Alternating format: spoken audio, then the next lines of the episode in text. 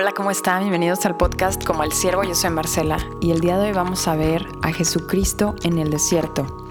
Y dice Lucas capítulo 4, versículo 1, Jesús lleno del Espíritu Santo volvió del Jordán y fue llevado por el Espíritu al desierto por 40 días y era tentado por el diablo.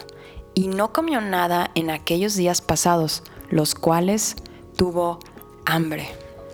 Jesucristo estaba por empezar su ministerio en la tierra y es llevado por el Espíritu Santo, lleno de él, al desierto, a estar en soledad con su Padre Celestial. O sea, no llevó amigos, no llevó entretenimiento, se alejó de su familia, solamente estuvo con Dios. Solamente estuvo con Dios para poder empezar el ministerio que tenía aquí en la tierra. Y quiero que pienses en esto. Jesús es llamado segundo Adán en las escrituras, es decir, es este nuevo hombre que viene a ser una nueva humanidad. ¿Por qué? Porque Adán fue probado en Génesis al inicio de la creación y falló. Y llevó a toda la humanidad a la miseria, a estar bajo el yugo de pecado. Adán fue tentado y falló. Y entonces Jesucristo es tentado en este periodo de 40 días para probar que era realmente el Hijo de Dios y Él no falla. Él venía a ser nuevos hombres, a ser una nueva ciudadanía en el reino de los cielos y a llevarnos con Él en la eternidad y Él no falló. Pero quiero decirte que en este periodo de 40 días todo estaba en riesgo. Si Jesús fallaba, todo estaba perdido. Tienes que pensar que si Jesús fallaba, no había esperanza para la humanidad, no hubiera habido redención para la humanidad, ni esperanza para nosotros. Y Jesús fue tentado por Satanás para que él fallara sobre esta misión. Dice más adelante en el pasaje de Lucas, entonces el diablo le dijo, si eres hijo de Dios, di a esta piedra que se convierta en pan. Jesús respondiendo dijo, escrito está, no solo del pan vivirá el hombre, sino de toda palabra de Dios. Y le llevó el diablo a un alto monte y le mostró en un momento todos los reinos de la tierra. Y le dijo el diablo, a ti te daré toda esta potestad y la gloria de ellos, porque a mí me ha sido entregada, y a quien quiero, la doy. Si tú postrares, me adorares, todos serán tuyos.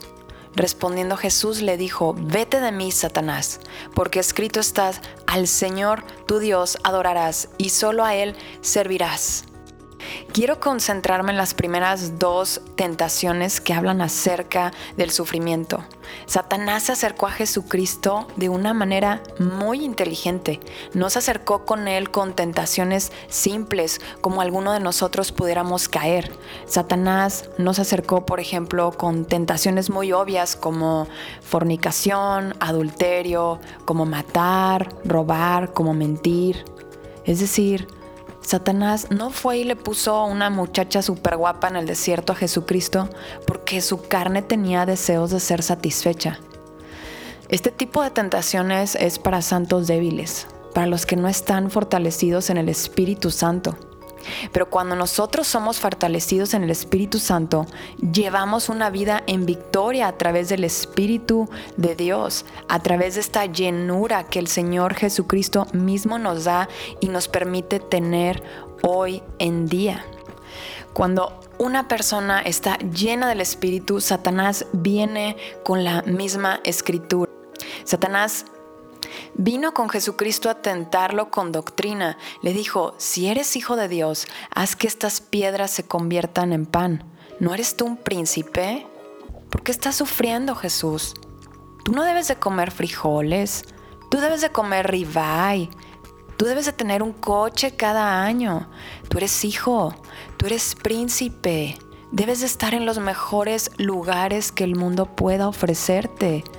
Tú debes ser exitoso como el mundo. Tú debes estar en la misma gloria de Dios porque eres un hijo del rey. ¿No es así como nos tienta hoy Satanás, hoy en día, quitándonos el sufrimiento? Pero ¿sabes qué le dijo Jesús? No solo del pan vivirá el hombre, sino de toda palabra de Dios. Jesucristo pone y exalta al Señor en todo su esplendor con lo que le dice, Jesucristo mismo dijo, mi comida es hacer la voluntad de mi Padre. Es decir, que la mayor satisfacción que él podía tener no era satisfacer su carne, sino satisfacer la voluntad de Dios. ¡Wow! Y eso lo iba a hacer al costo que fuera. Esto le iba también producir sufrimiento a Jesucristo en su vida. Y luego dice que llega con la segunda tentación y le dice a Satanás, yo te voy a dar todos los reinos de esta tierra si tú me adoras. Todo Jesús, lo que es mío, te lo voy a dar si solamente, solamente tienes que adorarme. ¿Qué quería hacer Satanás? Lo que quería es darle la puerta fácil, una salida fácil. Jesús, no necesitas ir a la cruz. Aquí yo te doy todo, aquí tienes todo. Yo te voy a dar todo con tal de que tú no sufras. Tú no tienes que sufrir por la humanidad. Aquí yo te doy la gloria misma. Todo me ha sido dado. Satanás mismo estaba dispuesto a darle todo a Jesucristo con tal de que él desobedeciera a Dios. Imagínate, imagínate la tentación de que te pongan todo todo el reino, todo el mundo a la disposición de tus pies sin tener ningún pelo de sufrimiento. No caeríamos, no caeríamos fácilmente, ay, buenos sobres. Y Jesucristo no cayó, gracias a Dios. De esta misma forma se presentó Pedro con Jesucristo. Cuando Jesús empieza a declarar a sus discípulos lo que le era necesario padecer, que le dice que tenía que morir por los principales sacerdotes y resucitar al tercer día, Pedro le dijo, Señor, ten compasión de ti. En ninguna manera esto te suceda.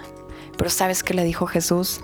Volviéndose a Pedro le dijo, quítate de mí, Satanás porque me eres de tropiezo, porque no pones la mira en las cosas de Dios, sino en la de los hombres. Jesucristo nos enseña a poner la mirada en las cosas de Dios, no en la de los hombres.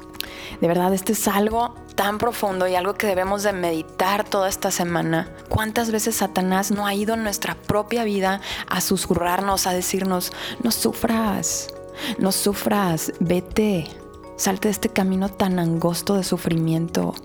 Dios no te quiere. Tú debes de estar en este tipo de vida, gozándote. Vete aquí.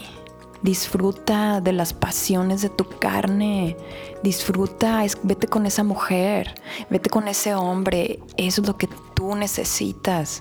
No es así como Satanás nos tienta, se nos presenta en lo que más deseamos, en lo que más queremos. No es así como susurra nuestro oído. No tienes que dejar esa adicción. No tienes que someter tu cuerpo. ¿Qué le pasa a Dios? Tú puedes hacer lo que tú quieras con tu cuerpo. Es tuyo. Pero Jesucristo misma nos enseña que debemos de someter los deseos carnales de nuestro cuerpo, que ellos no deben de gobernarnos. ¿Sabes por qué? Porque nuestra vida espiritual se debilita. Es por eso que Jesucristo vivió en poder, en belleza. Es por eso que sus discípulos fueron victoriosos. Es por eso que Pablo nos exhorta a emborracharnos del Espíritu Santo, no a emborracharnos con alcohol porque Pablo nos exhorta a quitar nuestras adicciones carnales e intercambiarlos por adicciones espirituales. Quiere que estemos borrachos del Espíritu Santo y créeme, esa es la vida. Créeme, esa es la vida de satisfacción, esa es la vida en plenitud, estar llenos de la gracia de Dios para que fluya alrededor, para que fluya a través de nosotros a todas esas almas que Dios quiere rescatar a través de nuestra propia vida. Si tú estás en adicción hacia otra cosa que no es Dios, estás en esclavitud, estás en un yugo. Pueden sonar palabras difíciles, palabras duras, pero es como Jesucristo mismo nos enseña a vivir en victoria. Y esto es algo que ya no es popular, es algo que Satanás ha logrado con tanto éxito permear en la iglesia en donde escuchas el Evangelio verdadero, en donde escuchas, si alguno quiere venir en pos de mí, niéguese a sí mismo, tome su cruz y sígame, en donde escuchas, muere a ti mismo y sigue a Jesucristo. ¿Y sabes por qué Satanás no quiere? Él te quiere débil, él te quiere como un perdedor. Él te odia, realmente él te odia. Tú estás hecho a imagen y semejanza de Dios y Él te odia. Él quiere lo peor para ti. Él quiere la destrucción de tu cuerpo, la destrucción de tu vida. Él quiere quitar todas las bendiciones espirituales que puedes tener en Jesucristo, que puedes tener en victoria a través de una llenura en el Espíritu Santo. Démosle gracias a Dios que pasó esta prueba Jesucristo, que Jesucristo mismo decidió obedecer a Dios. Démosle gracias por darnos este ejemplo tan maravilloso de que podemos ser victoriosos y que Él mismo nos ha dejado al consolador cuando Él ascendió al cielo y ese consolador es el Espíritu Santo. Dice su palabra que Él no nos ha dado un espíritu con falta de dominio propio, sino al contrario, de dominio propio, de poder y de amor. Si tú has reconocido a Jesucristo como Señor de tu vida, es decir, que haces todo lo que Él te pide, que has muerto a ti mismo para que Él viva en ti y Él produzca los frutos que Él quiere producir en ti, de santidad, de belleza, de amor, de dominio propio, entonces créeme, Él te ha dado este espíritu y créele en su palabra, cree lo que Él te dice, porque lo tienes. La pregunta es si le creemos a Dios que Él puede ser la fuente de nuestra total satisfacción, como dijo Jesús. Mi comida es hacer la voluntad de mi Padre. ¿Crees que puedes vivir sin ninguna dependencia aparte de Dios? La respuesta es sí, sí lo puedes hacer. Y el día de hoy yo te invito a estar a solas con Dios, como lo hizo Jesucristo, a buscarlo, para que Él te ayude en cualquier adicción o cualquier dependencia que tengas hacia un pecado, algún hábito que todavía no puedes superar, alguna atadura. Quiero decirte que Jesús te quiere ayudar, quiero decirte que el Espíritu Santo quiere llenarte de Él. Solamente tienes que pedirle a Jesús que te perdone por todos esos yugos, esos pecados, esas adicciones que sigues teniendo. Es necesario arrepentirnos. El arrepentimiento quiere decir que no quieres volverlo a hacer, que no quieres volver a caer. Entregar esas áreas de tu vida, esas, esas ataduras de tu vida a Jesucristo y decirle, ayúdame, lléname de ti, Espíritu Santo. El Espíritu Santo mismo quiere llenarte el día de hoy de Él, quiere que vivas en victoria.